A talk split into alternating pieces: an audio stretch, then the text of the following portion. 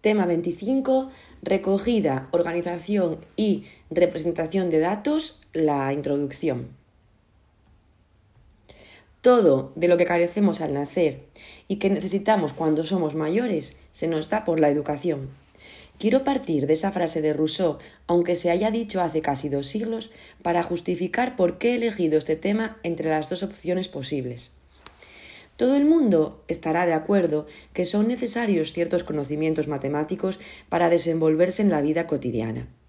Analizar cuál ha sido el gasto de luz y gas a lo largo del año para intentar ahorrar, saber a qué hora pasa el autobús en un horario, o en estos dos últimos años entender todos los datos sobre la pandemia con los que nos han bombardeado desde los medios de comunicación, son acciones que no son intuitivas y que precisan de bastante dedicación escolar. A lo largo de toda la legislación que establece cómo ha de ser la educación en nuestro país, se constata la importancia de contribuir a la formación integral del alumnado para que desarrolle al máximo su personalidad y para que curse con aprovechamiento las etapas educativas posteriores. La recogida e interpretación de información es fundamental para conocer el entorno que le rodea y seguir aprendiendo a partir de él. He utilizado diversas fuentes para elaborar este tema, pero me basaré sobre todo en los itinerarios didácticos de Ángel Alsina, los dosieres de María Antonia Canals, los trabajos de Aurora La Cueva sobre investigación en primaria y el marco metodológico del DUA. El tema está relacionado con los temas que van del 7 al 24, pues en todas las áreas se hace necesario interpretar datos para aprender.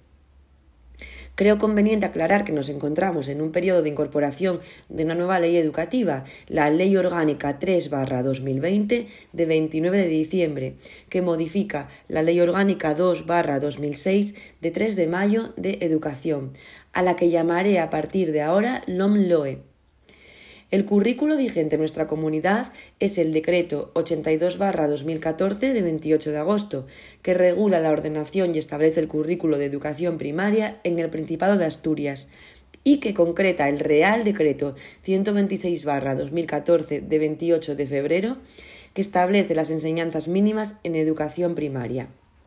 Empezaré mi exposición contextualizando el tema en el marco normativo y explicaré la importancia que tiene la recogida, organización y representación de datos en primaria. A continuación, desarrollaré con más detalle qué son y cómo se utilizan las tablas de datos y los diferentes gráficos y de qué manera se trabajan en las diferentes áreas del currículo. El último punto del epígrafe trata del uso de las TICs y las TACs en el tratamiento de datos. Terminaré con un breve resumen y conclusión personal y enumeraré el catálogo de fuentes utilizadas en la elaboración del tema.